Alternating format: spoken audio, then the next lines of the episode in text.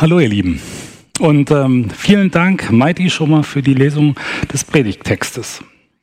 Die Botschaft, die wir von Jesus Christus empfangen haben, die Johannes aufgeschrieben hat und die Mighty äh, gerade gelesen hat, die ist besonders und die wirft Fragen auf.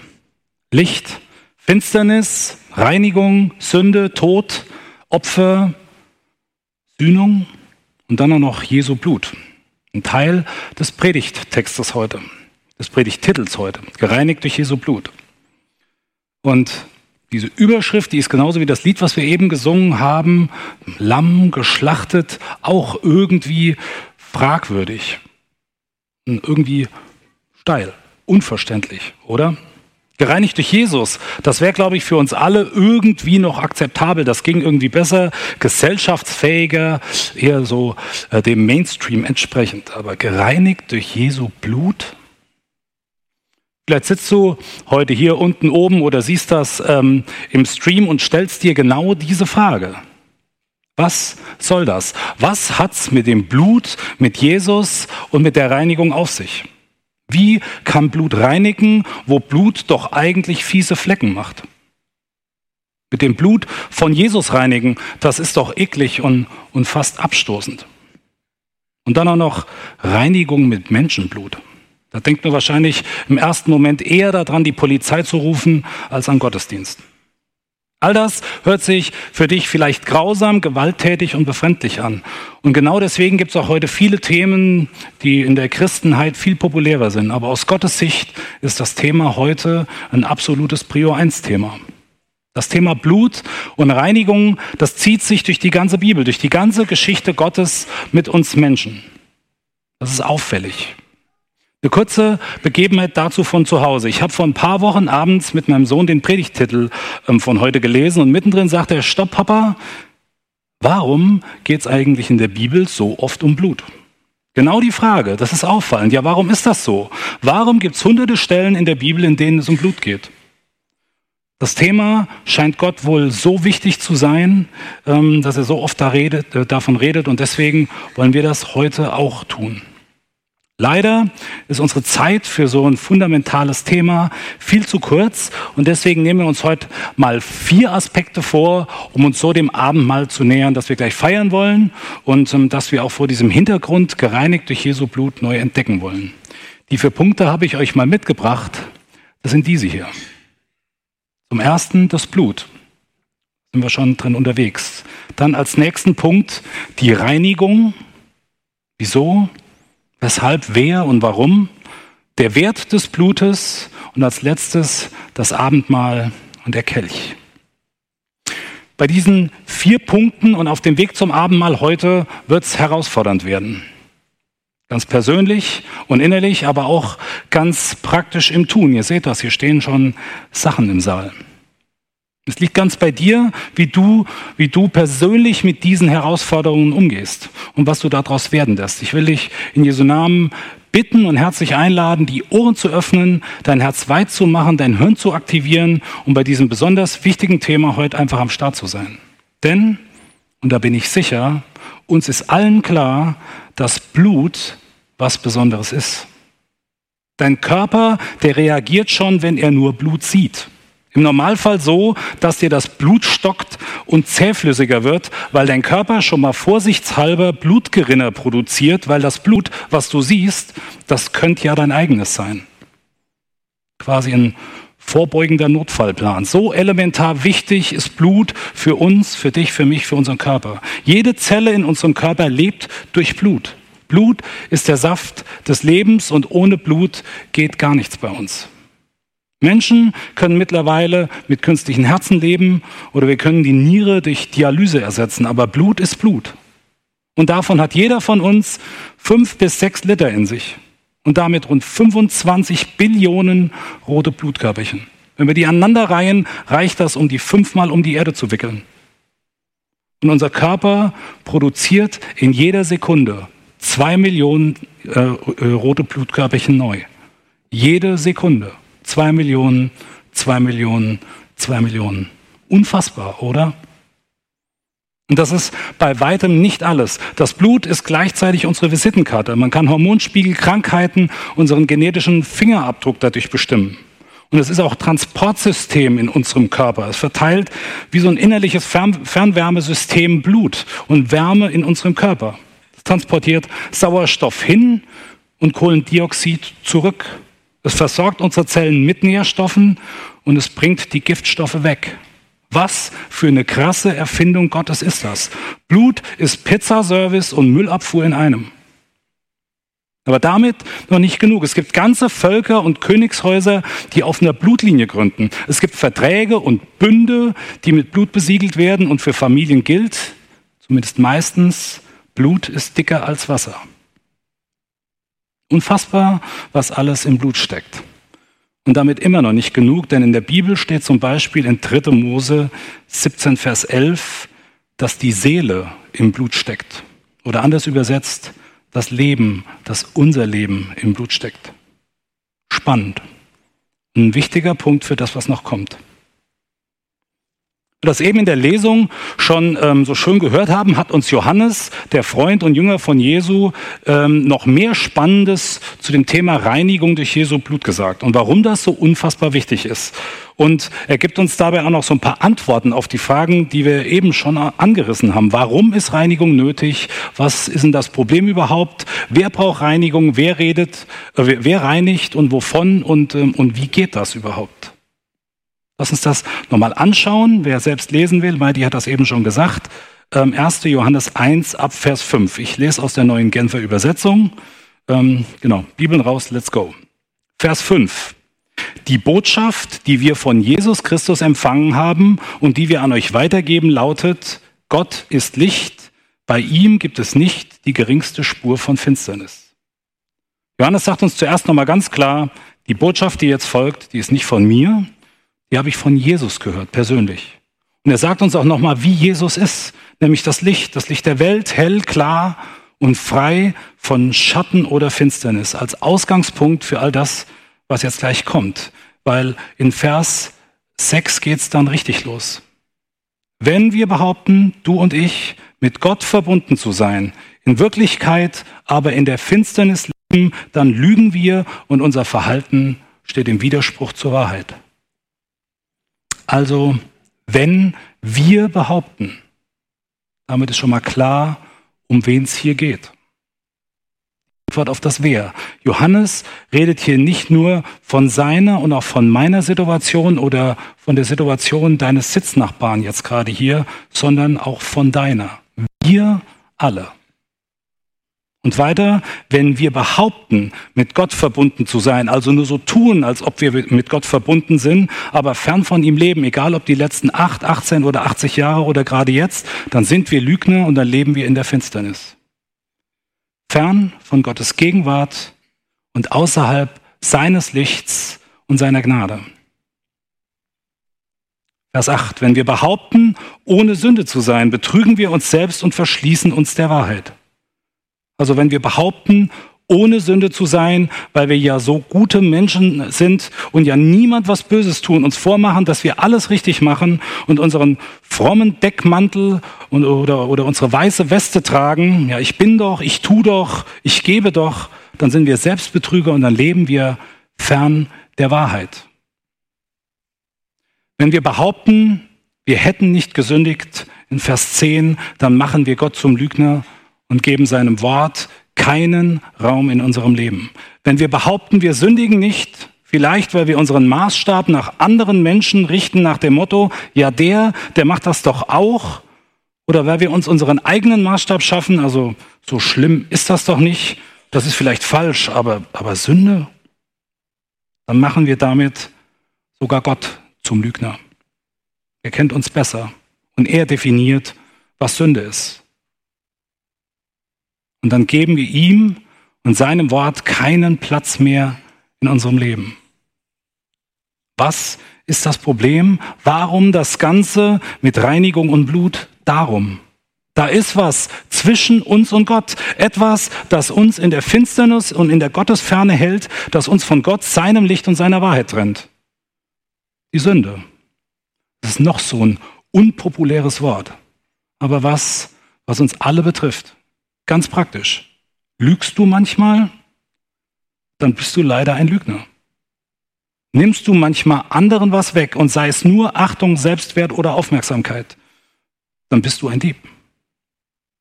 Wünschst du deinem Nachbarn, dem Ex-Mann, Ex-Frau, Kollegen, Verwandten, Freunden, anderen Autofahrern, deinem Chef oder Politikern manchmal die Pest an den Hals, dann ist auch das sicherlich nicht Liebe deinen Nächsten.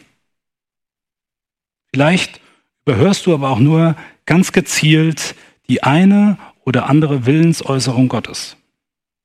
Mir ganz persönlich sind diese Sachen nicht fremd. Und ich weiß, das soll man nicht machen, aber ich schließe jetzt einfach mal von mir auf euch. Das sind Sachen, die wir alle tun. Das und noch viel, viel mehr. Taten, die nicht Gottes Willen entsprechen, weil das ist die Sünde im Kern, die Missachtung Gottes und seines Willens.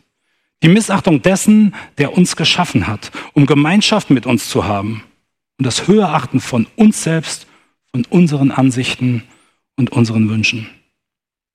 Gott ist das Licht und das Leben der Welt. Und wenn wir uns von ihm abwenden, dann ist da Finsternis und Tod. Zum einen, ganz klar, logisch, der physische, körperliche Tod als unveränderliche Konsequenz, vor der uns Gott von Anfang an gewarnt hat. Wenn ihr meinen Willen missachtet, euch von der Quelle des Lebens entfernt, dann ist der Tod die Folge. Und zum anderen eine noch viel gravierendere, äh, viel gravierendere Folge, die weit, weit über unser Leben bis in die Ewigkeit ragt. Der geistige, der seelische Tod. Denn der Lohn, den die Sünde zahlt, ist der Tod. Die Sünde bezahlt uns mit Tod. Und dieser Konsequenz stehen wir gegenüber. Wir haben den Tod verdient und, und werden sterben müssen. Und dann folgt auch schlimmstenfalls noch die ewige Trennung von Gott und allem Gut. Denn so, wie wir sind, können wir leider nicht in die Gegenwart Gottes kommen. Gott ist Licht, rein, absolut sauber. Und da, wo er ist, der Himmel, der ist auch sauber. Aber um, um in dem Bild zu bleiben, du und ich, wir sind dreckig, voll mit Sünde. Und so können wir nicht zu einem reinen Gott und in den sauberen Himmel kommen. Weil Gott er, der Licht ist und Leben ist, der hasst die Sünde, die uns vielleicht kurzfristig alles verspricht, aber am Ende den Tod und die ewige Trennung von Gott bringt. Darum und davon brauchen wir Reinigung. Jeder von uns, egal ob groß oder klein, intelligent oder nicht, gläubig, weniger gläubig oder ungläubig, Atheist, Moslem, Christ, Johannes, ich und du. Ja, aber. Ich befürchte, da gibt's kein Aber. Das ist Fakt. Das mag dich und mich angreifen, wenn wir uns das sagen lassen müssen. Und ja, das steht unserer Egozentrik, unserem Egoismus und unserer Selbstbestimmung vollkommen entgegen. Und das ist nicht schön. Aber wisst ihr, was für Fakten gilt? Facts don't care about feelings. Fakten nehmen keine Rücksicht auf unsere Wünsche und Gefühle. Aber das ist nicht der Grund, warum Johannes das hier sagt, um uns einfach nur mal so ein Fakt um die Ohren zu hauen, sondern weil er will, dass wir die gute Botschaft von Jesus Christus wirklich verstehen und erkennen, was wichtig ist. Ich mache euch mal ein Beispiel. Du hast jemand vor dir, der hat einen fetten, fetten Nutella-Fleck am Kragen. Also bei uns zu Hause passiert das ähm, relativ häufig. Und auf der anderen Seite hast du ähm, ein Waschmittel und einen Spiegel. Was würdest du, äh, du der Person geben mit dem Nutella-Fleck am Kragen? Also zuerst das Waschmittel oder den Spiegel? Gebt mir die Hand. Wer würde der Person das Waschmittel geben? Wer würde der Person den Spiegel geben? Hier. Mega. Genau, genau so ist es. Warum? Weil es unfassbar wichtig ist, zu erkennen, dass da überhaupt Dreck ist. Also, dass da überhaupt eine Notwendigkeit ist, die Klamotten zu wechseln oder zu waschen. Nur äh, so wird klar, dass da, dass, da, dass da überhaupt ein Problem ist. Und deswegen ist Johannes auch so unfassbar deutlich in dem, was er sagt. Der hält uns den Spiegel vor. Schau mal, so sind wir. Du und ich, da ist ein Problem. Wir sind getrennt von Gott. Wir leben in Unwahrheit und da ist Finsternis, Dunkelheit, Lüge und Sünde in deinem und in meinem Leben. Wir sind dreckig. Aber, und jetzt kommt ein echtes Aber. Reinigung ist möglich. Es gibt ein echtes Waschmittel, ein Lösungsmittel. Es gibt eine Lösung für das Problem und eine Antwort auf das, wer reinigt und wie. Vers 7. Aber wenn wir jedoch im Licht leben, so wie Gott im Licht ist, sind wir miteinander verbunden und das Blut Jesus, seines Sohnes, reinigt uns von aller Sünde. Aber wenn wir in Gottes Licht und in seiner Wahrheit leben, uns durchleuchten, durchfluten lassen, Gottes Licht in unsere dunkelsten Ecken scheinen lassen und uns und unsere Flecken in seinem Licht sehen ähm, und erkennen, dass wir Reinigung brauchen, dann sind wir mit ihm und natürlich daraus auch untereinander verbunden und das Blut Jesu reinigt uns von aller Sünde. Vers 9. Und wenn wir unsere Sünden bekennen, ist Gott treu und gerecht. Er vergibt uns unsere Sünden und reinigt uns von allem Unrecht, das wir begangen haben. Kapitel 2, Vers 1. Und wenn jemand doch eine Sünde begeht, haben wir einen Anwalt, einen Fürsprecher, der beim Vater für uns eintritt, Jesus Christus. Er, der nie etwas Unrechtes getan hat, ist durch seinen Tod zum Sühnopfer für unsere Sünden geworden. Und nicht nur für unsere Sünden, sondern für die Sünden der ganzen Welt. Jesus Christus, der nie etwas Unrechtes getan hat, er ist durch seinen Tod zum Sühnopfer für unsere Sünden geworden. So geht das. Darum das Blut. So geschieht Reinigung. Und ja, das hört sich an wie ein altes Thema aus einer längst vergangenen blutigen Zeit, aber es gibt kaum etwas Aktuelleres. Wie werden wir, du und ich, den ganzen Schmutz der Welt und unseres Lebens los? Tod, Lüge, Schuld, Angst und so weiter. Gottes Antwort und Angebot dafür steht von Anfang an fest. Nochmal Mose 3, Vers 17, äh, nochmal 3. Mose 17, Vers 11. Denn das Blut ist es, das Sühnung bewirkt durch die Seele in ihm. Gibt es noch etwas kürzer formuliert in Hebräer 9, Vers 22, da steht quasi ohne Blutvergießen keine Vergebung. Ganz ähnlich wie bei unserem Blut im Kleinen funktioniert das auch im Großen. Abtransport von Giftstoffen und damit Reinigung. In der Zeit vor Jesus, in der Zeit des Alten Testaments und des Bundes, den Gott mit seinem Volk, dem Volk Israel geschlossen hatte, da waren ununterbrochen Opfer nötig, um diese Reinheit zu erzeugen. Aber das war durch das Blut und Opfer von Tieren eben nicht von Dauer und nicht vollständig. Es musste immer wieder Blut fließen. Immer wieder die Erinnerung an die Sünde und Schuld, die zwischen den Menschen und Gott steht. Immer wieder der Spiegel. Schuld ist da. Reinigung und Vergebung ist nötig. Der Priesterdienst damals, das muss ein Knochenjob gewesen sein, bei der Menge an Opfer und Blut, das fließen musste. Und zu all den üblichen Opfern gab es nur für am Abend und am Morgen noch ein separates Opfer der Erinnerung, jeweils ein Lamm. Spiegel. Morgens und abends. Aber wirkliche, dauerhafte, endgültige Vergebung und Reinigung haben diese Opfer nicht gebracht. Dazu war ein perfektes Opfer nötig. Ein Opfer ohne Fehler. Ein Opfer ohne Flecken. Ein Opfer, was dauerhaft Lösungen bringen konnte. Und dieses Opfer, das ist auch die Antwort auf die Frage, wer reinigt. Jesus Christus, und zwar für immer. Und das lesen wir in Hebräer 9, Vers 12. Und was ihm, Jesus Christus, den Weg ins Heiligtum öffnete, war nicht das Blut von Böcken und Kälbern, kein Opfer, sondern sein eigenes Blut. Ein einziges Mal ist er hineingegangen und die Erlösung, die er bewirkt hat, die gilt für immer und ewig. Und diese Reinigung, die geht durch und durch, bis in unser Innerstes, in unser Herz und in unsere Seele, quasi bis aufs Blut. Ja, aber warum überhaupt Blut? und warum Jesus Blut und nicht eben das von Opfertieren? Wir haben das schon gelesen, dass die Sünde mit Tod bezahlt. Und um das aufzuheben, muss mit Leben gezahlt werden. Und Leben ist im Blut. Und das Blut Jesu ist das einzige Blut, das gut genug dafür ist. Und dabei geht es nicht einfach um die rote Flüssigkeit, sondern um die Person, die das Blut so wertvoll macht.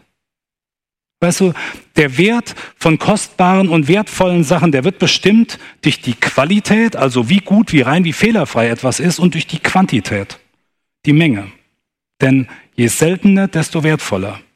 Eisen zum Beispiel ist wenig wert, sonst wären wahrscheinlich die Schrauben in euren Sitzen hier schon lange verschwunden. Und bei Kupfer verändert sich das dann schon langsam, weil das ist schon seltener, das ist schon wertvoller. Und bei Silber und Gold ist uns das ganz, ganz klar. Und wenn dann noch die Qualität, die Reinheit, die Güte steigt, dann steigt auch der Wert immer weiter. Je seltener und reiner, desto wertvoller. Wie wertvoll das Blut von Jesus ist, das sagt uns Petrus im ersten Petrusbrief. Ihr wisst doch, dass ihr freigekauft worden seid und ihr wisst, was der Preis für diesen Loskauf war. Nicht etwas Vergängliches wie Silber oder Gold, sondern das kostbare Blut eines Opferlammes, an dem nicht der geringste Fehler oder Makel war. Das Blut von Christus. Silber ist vergänglich und Blut und Gold wertlos im Vergleich zu Jesu Blut. Ist dir klar, dass es auf der Erde im ganzen Universum nichts Selteneres gibt als das Blut Jesu? Das Blut des einzigen Menschen, das Blut des einzigen Menschen, der jemals ohne Sünde war.